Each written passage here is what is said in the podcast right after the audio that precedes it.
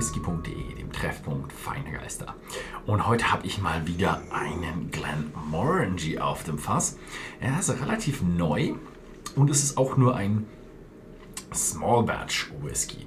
Und er kommt raus mit dem Barrel Select Release.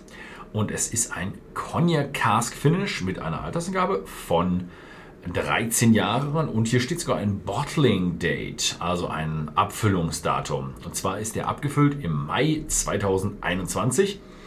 Und ja, der wurde kreiert von Dr. Bill Lumsden, also ihrem Master Distiller. Hinten steht schon ein Oaky and Fruity Whisky. Ja, Cognac ist eher.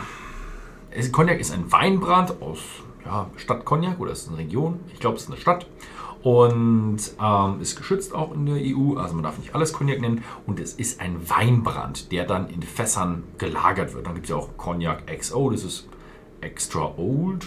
Ja, also, und ähm, dieser Cognac ist doch eher schwer und hat eher herbere Aromen und kräftige Aromen. Und es wird ähm, meist nur französische Limousin-Eiche benutzt, die tendenziell auch immer mehr Tannine hat, bitterer ist, würziger ist, kräftiger ist. Also im Grunde ein ein, der Fasseinfluss ist wirklich stark, kräftig und bildet so einen gewissen Gegenpol zu dem Brennereicharakter, den wir von Glenmorangie kennen, der doch eher fruchtig, tropische Früchte, Ananas, ähm, leicht.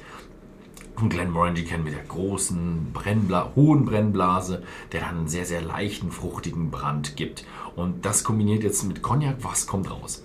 Ähm, hat sich Dr. Bill Lams natürlich auch überlegt. Der überlegt sich natürlich sehr viel, wenn er sowas rausbringt. Und hat sich gesagt, okay, ich will jetzt eigentlich nicht Glenmorangie in der Marke einen haben, der überhaupt nicht zur Marke passt. Deswegen hat er gesagt, okay, ich nehme nicht direkt frische Cognac-Fässer und lasse da noch ganz viel drin, damit er sehr viel Einfluss hat, sondern er hat äh, ja, gebrauchte Fässer verwendet. Also Fässer, die schon mal verwendet wurden äh, für den äh, erst Cognac, dann für Whisky und dann nochmal für Whisky, also gebrauchte Cognacfässer, damit sie weniger Einfluss auf den Whisky haben. Mhm. Und da meint er jetzt, ja, schöner Small Batch Whisky, der noch den Namen Glenmorangie verdient, aber mal ein Cognac-Fass hat, was ein bisschen untypisch ist. Ich glaube, ich habe hier so die, die typischen Glenmorangie-Vertreter hier rumstehen. Hinter mir ist der 10-Jährige und ganz in der Seite von mir aus gesehen, links von euch gesehen aus rechts, äh, glaube ich, ist aber nicht mehr im Bild. Ist da noch der, was ist das? Der rote ist der Sherry, oder? Ja, Sherry Oak Finish, ja, der eine der Standardabfüllung. Hier keine Standardabfüllung. Oh, ich konnte dir auch die Flasche nochmal zeigen. Hier schön in Türkis. Mhm. So. Und dann, ja, probieren wir mal. Mhm. Also im Geruch schon noch ein Glenmorangie. Also er ist schön lecker, fruchtig, süß. Aber man merkt schon, da ist schon ein bisschen mehr dabei. Da ist irgendwo noch so, also er ist bedeutend eichiger als, ein, als er sonst so ist, als man es vom 10-Jährigen kennt. Und so ein bisschen schwerer. Also ich hätte jetzt gesagt, von der Eiche ist im Geruch mehr dabei als vom Cognac. Gut, ich bin jetzt auch nicht so der Cognac-Kenner, also nicht so der absolute Profi im Cognac. Ich glaube, ich habe bestimmt vor zehn Jahren das letzte Mal einen Cognac getrunken. Mhm.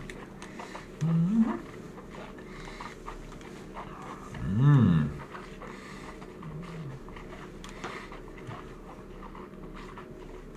Oh, im Geschmack nach dem Runterstucken bedeutend kräftiger.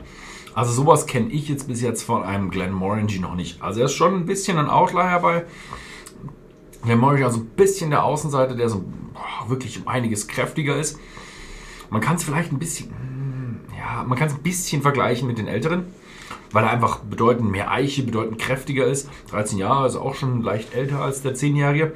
Hm.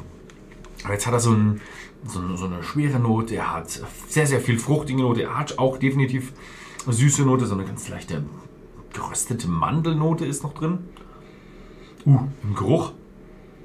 Oh, ist jetzt eher so fermentierte Früchte, kandierte Früchte.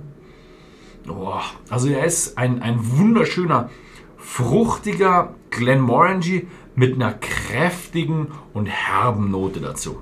Also kennt man so von denen nicht. Man nennt sie, hat sie doch eher so ein bisschen bei der süßeren Ecke, vor allem jetzt als der Tale of Cake rausgekommen ist. Und ja, der ist jetzt bedeutend kräftiger und bedeutend stärker.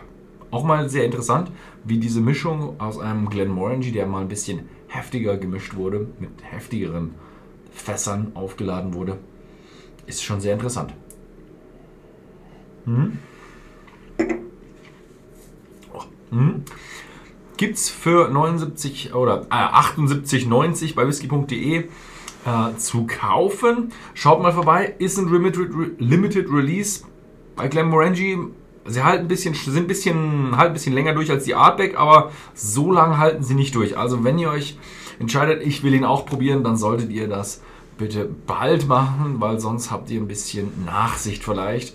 Ja, schaut einfach mal whisky.de im Shop vorbei. Vielleicht ist der Whisky ja euch auch für euch auch was. Ansonsten vielen Dank fürs Zusehen und bis zum nächsten Mal.